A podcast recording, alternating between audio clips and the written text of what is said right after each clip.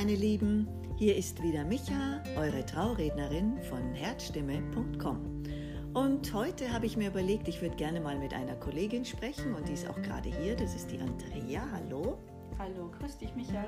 Schön, dass du da bist.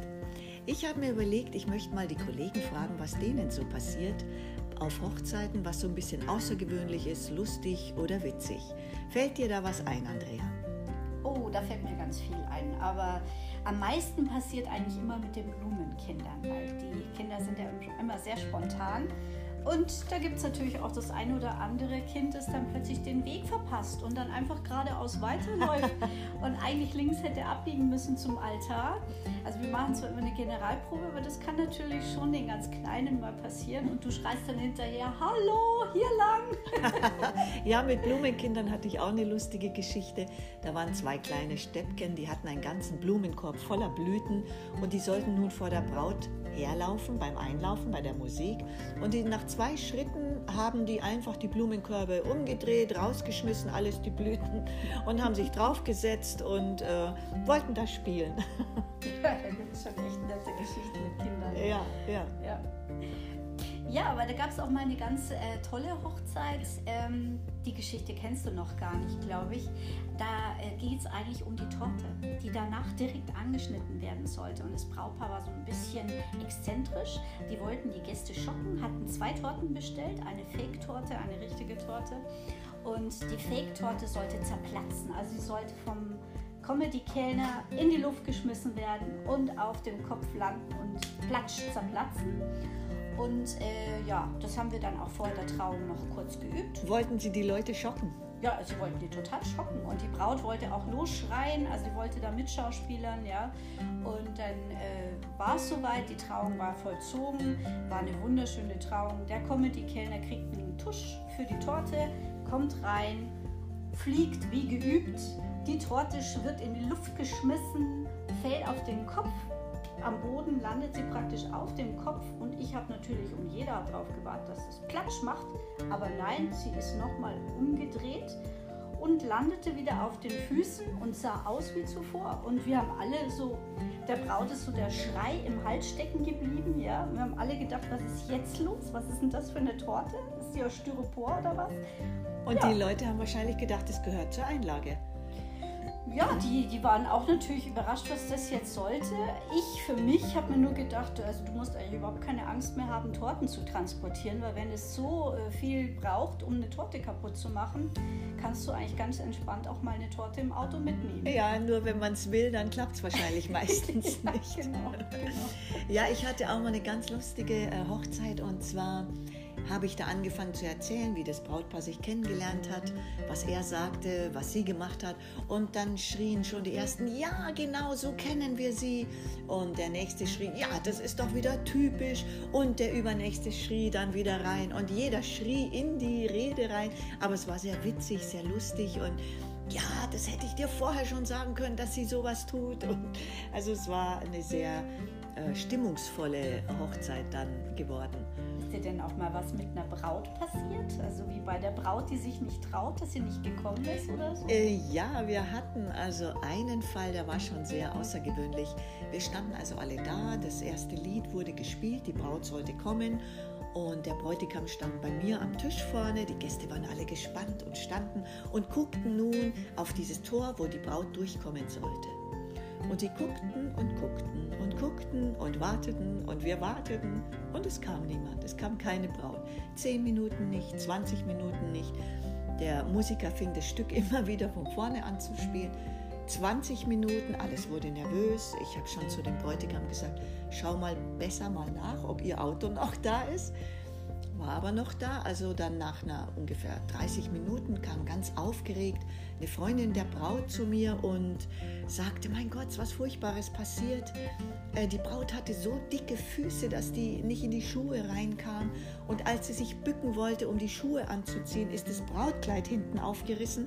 Und als, sie, äh, als es aufgerissen ist, ist das Haar nach unten gesaust. Sie hatte so hochgesteckte Haare und es hat sich alles aufgelöst, nach unten gefallen. Und sie war fix und fertig mit den Nerven.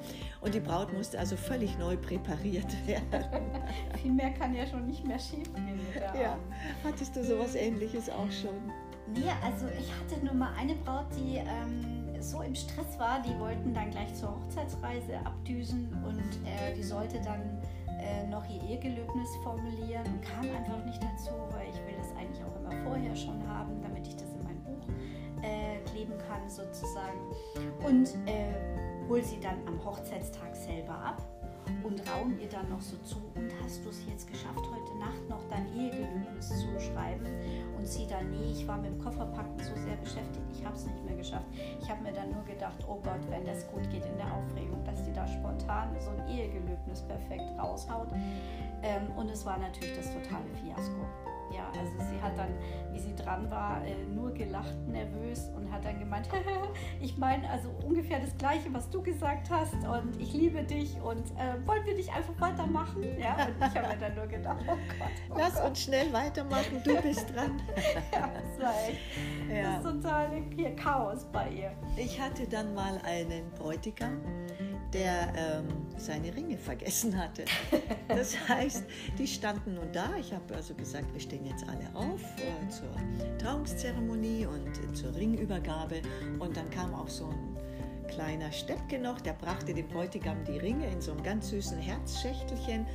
Und äh, die Braut hatte schon die Hand hingestreckt und er macht die Schachtel auf und alle Bänder weg und die Schachtel war leer. Da waren keine Ringe drin. Und das war richtig so ein Schockmoment für die beiden. Ja, für dich wahrscheinlich auch, oder? Ja, ich äh, konnte gar nicht fassen, dass da nichts in der Schachtel ist. Und ich habe dann das, ich habe gesagt, dann äh, nimm, nimm, sie jetzt bei der Hand und ähm, dann nimmst du ein Band und tust das ihr rum und dann nehme ich das als Trauungsgelübde und Trauungszeremonie. Dann machen wir es ein bisschen anders. Aber es war sehr schwierig, weil er hat, glaube ich, die Ringe dann sogar noch ein, zwei Tage nicht gefunden.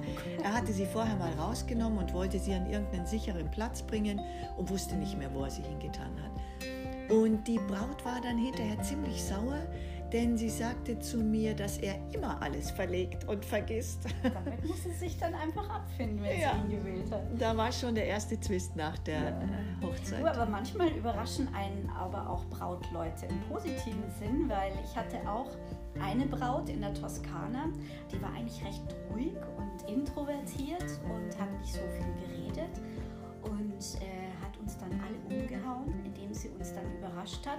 Sie hat nämlich ihr Ehegelöbnis nicht gesprochen, sondern gesungen, aber mit einer Stimme wirklich wie ein Engel. Äh, wir waren alle richtig hin und weg. Und äh, ja, das passiert dann natürlich auch. Also die hat auch mich überrascht. Die hatte das mit dem Musiker so abgestimmt und hat dann gemeint, sie hätte jetzt eine kleine Überraschung für uns. Das heißt, du wusstest es auch nicht? Ich wusste das auch nicht. Also, das ist aber schön. Ja, das war richtig toll für mich. Das ist außergewöhnlich. Manche überraschen einen wirklich, also auch durch ihre Spontanität und ja. auch in der Art, wie sie ein Ehegelöbnis vortragen. Da ist man manchmal wirklich auch zu Tränen gerührt. Ja, das ist richtig. Es gibt wirklich sehr, sehr berührende äh, Reden, also von den Leuten her, was die sich sagen, von den Brautleuten her. Und diese Momente sind immer ganz besonders. Das Findest du nicht, dass das persönlich formulierte Ehegelöbnis das absolute Highlight einer freien Ja, das ist der absolute Höhepunkt. Ja. Das ist wirklich so rührend und so tief. Ich weiß viele heute noch, was die Leute sich gesagt haben. Ja. Und es ist auch einfach ähm, so emotional. Also auch wenn es nicht perfekt gesprochen ist, mhm. wenn die dann auch unterbrechen müssen, weil ihnen die Tränen kommen. Mhm. Das ist einfach so authentisch. Das ist der absolute Höhepunkt einer Hochzeitszeremonie, einer Trauung. Ja. Und ich glaube, dieser Moment ist auch für die beiden unvergesslich. Ja, ja, da hast du recht. Das ist mit der allerschönste Moment. Wir haben schon schönen Beruf, gell? Ja, das stimmt. Ja, gut, meine Lieben, das war's für heute und wir melden uns bald wieder, wenn wir noch mehr lustige Geschichten haben. Oder das nächste Mal werden wir vielleicht über Tiny Weddings sprechen. Denn das ist jetzt sehr, sehr in und in Mode, natürlich durch die Corona-Zeit. Ist es so, dass viele Leute sagen, wir haben jetzt schon ein Jahr gewartet und verschoben und jetzt reicht's, wir wollen jetzt gerne trotzdem heiraten, können halt jetzt nicht so viele Leute einladen und dann wird es eben eine Tiny Hochzeit oder eine Tiny Wedding. Aber darüber sprechen wir dann das nächste Mal. Also, bleibt gesund. Bye bye. Ciao. Das war Andrea und Micha.